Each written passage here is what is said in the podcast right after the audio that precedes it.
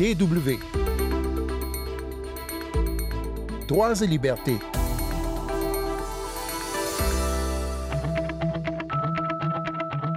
15 à 20 millions de personnes ont été séquestrées et transportées de force vers l'Amérique et les Caraïbes dans le cadre de la traite transatlantique des esclaves. Ces chiffres sont ceux des Nations Unies. Mais l'histoire commune des Africains et des Européens ne se résume pas à l'esclavage, son abolition ou la colonisation. C'est ce que décrit Olivette Otellet dans son ouvrage Une histoire des Noirs d'Europe, paru aux éditions Albin Michel en mars 2022. Professeure d'histoire à l'université de Bristol en Grande-Bretagne, Olivette Otellet est née au Cameroun et elle a grandi en France. Elle nous parle aujourd'hui de cette histoire méconnue des Noirs en Europe et des traces profondes qu'ont laissé l'esclavage et la colonisation dans notre perception de l'autre encore aujourd'hui. Sandrine Blanchard au micro. Bonjour tout le monde. Olivette Otellet, bonjour. Bonjour.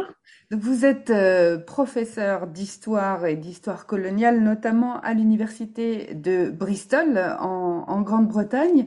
En quoi cette euh, traite transatlantique et l'esclavage en général ont-ils euh, encore aujourd'hui des répercussions sur la façon dont on, perçoit les gens?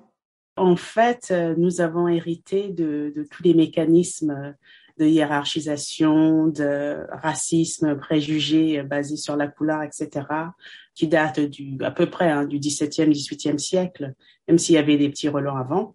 Cette perception, ces perceptions ont complètement euh, marqué la façon dont nous voyons des personnes dites différentes ou euh, faisant partie des minorités euh, dites visibles.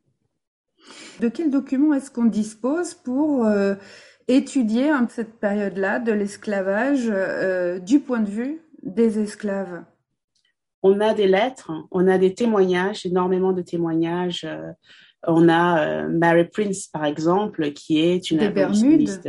Voilà. On a des, des, Américaines qui viennent. On a des témoignages de gens qui n'ont pas écrit eux-mêmes, mais qui ont prêté leur voix et ces voix ont été retranscrites pendant le, les périodes abolitionnistes.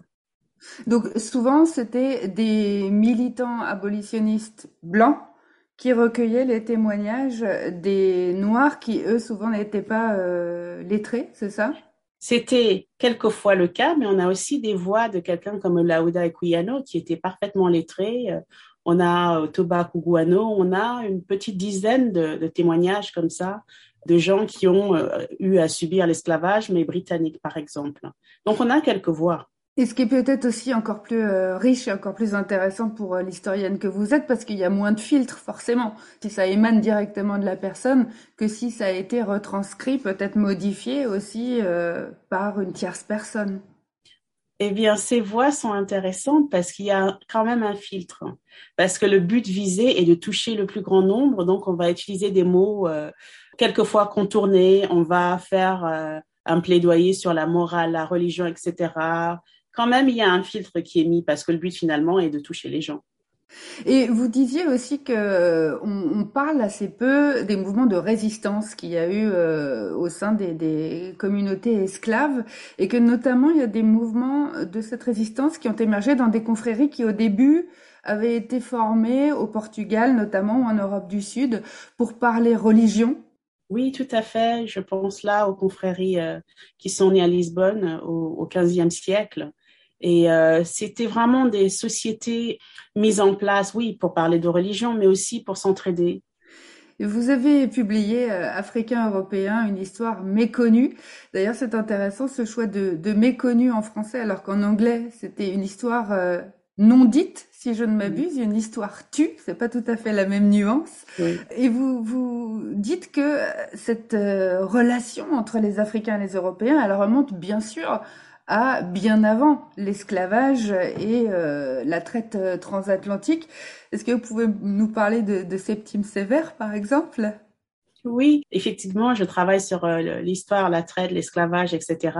Mais je voulais absolument montrer que les relations euh, datent de plusieurs siècles. Je suis remontée à 20 siècles, mais bon, j'aurais pu peut-être aller plus encore plus tôt. Et Septime est quelqu'un de, de, de, fascinant. C'est un, un empereur euh, romain africain, euh, nord de l'Afrique, né de ce qui serait aujourd'hui l'actuelle Libye. Il était féroce comme beaucoup d'empereurs romains, ambitieux, calculateur, etc. Et ce qui est fascinant pour, euh, à mon point de vue, c'est que justement, il ne, il ne cache pas son appartenance à l'Afrique. Il acclame, mais aussi son appartenance à l'Empire romain. Et, et c'est le, le, père de Caracalla qui lui est un peu plus un peu plus célèbre peut-être dont le nom a peut-être un peu plus marqué l'histoire. Bon, on a Didon évidemment la carthaginoise aussi donc dans, dans, l'actuelle Tunisie et il y a tout un tas en fait de de personnages qui ont occupé des des fonctions très très différentes puisque finalement non seulement la relation se résume pas à l'esclavage, l'abolition et, et l'histoire coloniale, mais il n'y a pas non plus que des des relations de soumission et de domesticité. Ah, pas du tout, non. Effectivement, c'est des relations de collaboration. On a euh, un grammairien qui devient le tuteur euh, de deux empereurs. Il y a une circulation en fait intellectuelle qui se passe à ce moment-là, dans ce qu'on appellerait aujourd'hui l'Europe, de, plusieurs grandes figures africaines européennes en fait. Et d'ailleurs, il y a beaucoup de témoignages aussi, même dans la peinture européenne, pour le coup, de la présence euh, de ces Noirs dans les, dans les sociétés européennes oui, j'ai trouvé fascinant justement de, de regarder justement cette représentation et comment elle est quelquefois presque en contradiction avec ce qu'on perçoit. 15e siècle, on a euh, par exemple euh, Albrecht Dürer qui a euh, un dessin très fin d'une d'une jeune femme qui s'appelle Katharina et là, c'est d'une beauté extraordinaire. Donc, ce n'est pas un regard qui est violent, c'est un regard d'artiste. Alors à propos d'artistes, euh, vous citez notamment deux grands noms euh, encore très célèbres aujourd'hui, ceux d'Alexandre Pouchkine et d'Alexandre Dumas. Alexandre Dumas, donc écrivain euh, français, on le sait maintenant un peu plus qu'il avait des, qu'il était métis ou carteron, comme on disait. Euh, Alexandre Pouchkine, poète russe, on le sait moins qu'il était l'arrière-petit-fils euh, d'un officier originaire du Nord Cameroun. Comment se fait-il que euh, ben, ça se sache si peu ou que on les tue volontairement? Quand on, on, construit des récits nationaux, souvent on va pousser aux abords ce qu'on considère comme peu important. Et dans ces récits nationaux, souvent, on va prendre ce qui, on considère, va cimenter la, la nation et qui va ramener les gens ensemble. Donc, on va pousser ce qu'on considère comme finalement des, des personnages euh, marginaux il n'était pas du tout marginal, hein, Cannibal, l'ancêtre de Pushkin. C'était une figure extraordinaire, reconnue puisqu'il y a des statues en Russie. Mais bon, c'est une histoire qu'on considère comme passée, qui n'a pas de résonance euh, sur le présent, donc on n'enseigne pas ces histoires. C'est pour ça qu'il y a vraiment un processus d'amnésie euh, historique qui se passe. On construit les récits nationaux au travers des programmes scolaires. Donc il y a un choix d'utiliser telle ou telle euh, période ou, ou caractère. Donc quelqu'un ou un groupe de personnes, ce qu'on appelle les entrepreneurs de la mémoire, par exemple, vont faire ces choix au nom de la nation, représentant la nation. Ça ne veut pas dire que la nation est d'accord, hein, mais ça veut juste dire qu'un certain nombre de personnes ont décidé que c'est ce qui est bien pour oui, donc l'enseignement de l'histoire, euh, le choix des périodes, mais aussi de la façon dont on euh, les enseigne euh, est, est, éminemment politique. Il y a des choses qui sont en train de changer? Oh oui, moi je vois un changement extraordinaire qui s'opère, avec bien sûr des, euh, des résistances euh, de tous côtés, mais euh, moi, euh, petite fille de 10 ans, ce que j'ai appris à l'école n'a rien à voir avec ce que les enfants apprennent aujourd'hui. C'était une lutte assez féroce et la lutte continue aujourd'hui. Et vous avez aussi participé à une, une commission chargée par l'Assemblée galloise de faire un audit des monuments en lien euh, avec la, la, colonisation donc au pays de Galles.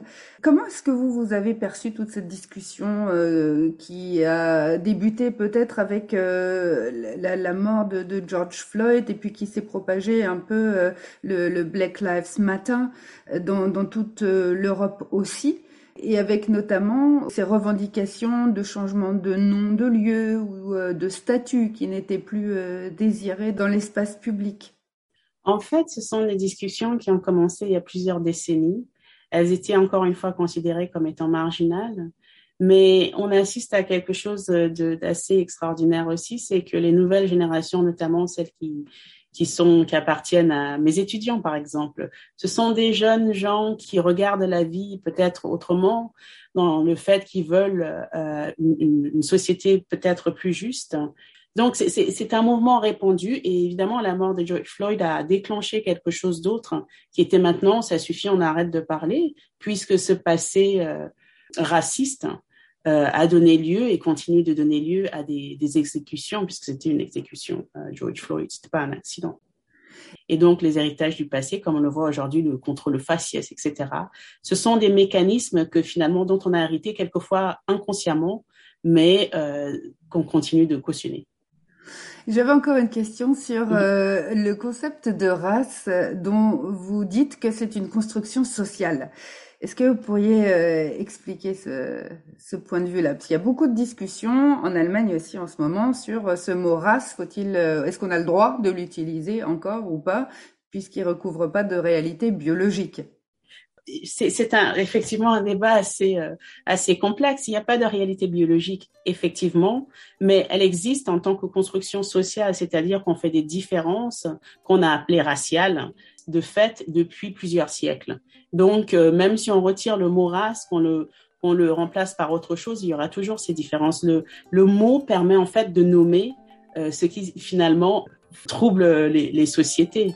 Euh, mais je dis aussi que c'est un mot qui existe et qui est là et qu'on doit, pour réussir à le dépasser, finalement, il faut en parler assez et, et comprendre tous les mécanismes qui sont liés à ce mot.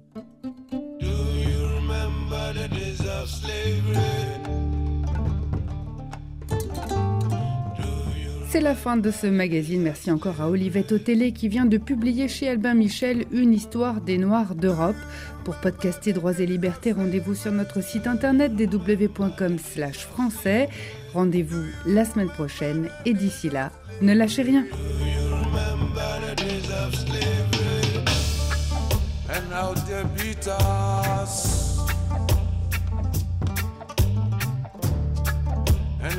Work us so hard. And they use us